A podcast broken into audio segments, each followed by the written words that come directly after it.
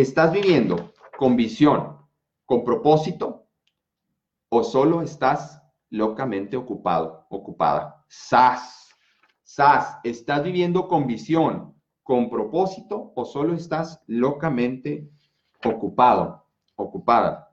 Di un entrenamiento en, la bonita ciudad de, bueno, pues Casas Grandes, no, Casas Grandes. Eh, está muy bonito, échate una vuelta para allá.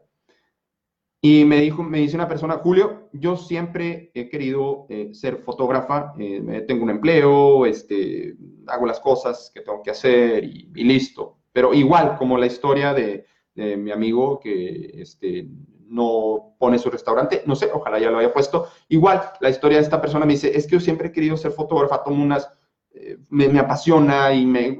Mira, tú puedes notar rápidamente, igual, la fisiología en programación neurolingüística, checamos mucho la fisiología. Tú puedes notar rápidamente la pasión de las personas. Eh, cuando me cuenta de su trabajo, bueno, pues sí, hago lo que tengo que hacer, hago mis tareas, llego, voy, vengo, entro, salgo. Y luego cuando me empieza a hablar de la fotografía, ¡pum! se le iluminan los ojos, se le abre la sonrisa, su cara se ilumina completamente. Entonces, o sea, no es cuestión de si tienes que ser fotógrafo o no, no, no, eso es lo tuyo, eso es lo tuyo, ¿sí? Chécate tú, en el espejo, chécate tú cuando hables con alguien, chécate cuando hables con una persona, con un amigo, con una amiga. No estoy diciendo que todos tengamos que cambiar de carrera, no. Si ese es tu caso, eh, cambiar de carrera, chécate tú cuando le hablas de algo a alguien si tu trabajo te aburre y si otra cosa te ilumina tu cara, te apasiona, entonces eso es completamente. Me dice esta persona de Nuevo Casas Grandes, Julio, eh, ¿cómo le hago?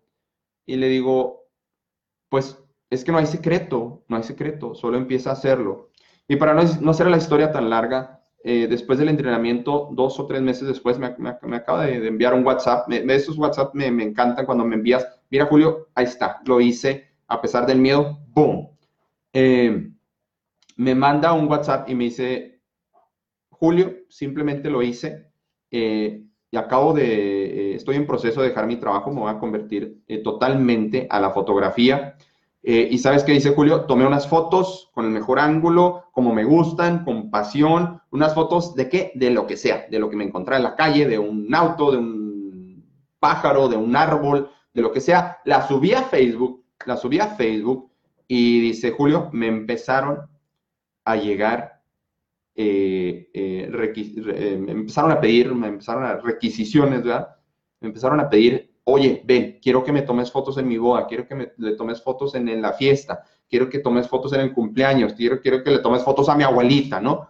Le empezaron a llegar eh, eh, muchos pedidos de su servicio de fotografía y ya, eh, fin de la historia, fin de la historia. muchas veces lo que simplemente toma tiempo es el valor es traspasar ese miedo. Acuérdate, usa el miedo como trampolín para progresar y no como cadena de elefante para mantenerte ahí atado al circo. No, no, no, usa, usa el miedo como trampolín. Y fin de la historia. Entonces, ¿estás viviendo con tu visión y con tu propósito o simplemente estás locamente ocupado? Esa es la